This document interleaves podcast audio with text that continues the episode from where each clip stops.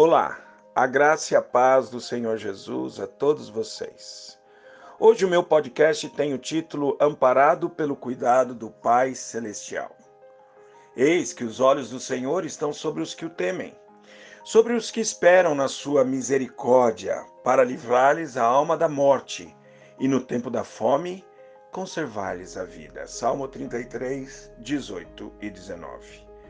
Como é bom ouvir a voz do Senhor que diz: que, mesmo em meio a lutas, dissabores, crises e escassez, Ele nos garante que está olhando por nós. Olhando por aqueles que o temem, olhando por aqueles que esperam e descansam nele, pois é Ele que nos livra a alma da morte em tempo de pestilência e supre as nossas necessidades em tempos de fome. Por isso, declaremos com fé e confiança: nossa alma espera no Senhor nosso auxílio e escudo. Nele, o nosso coração se alegra, pois confiamos no seu santo nome.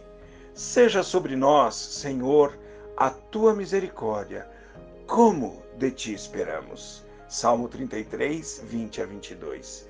Que o Senhor, do olhar atento, olhe por você e por sua família.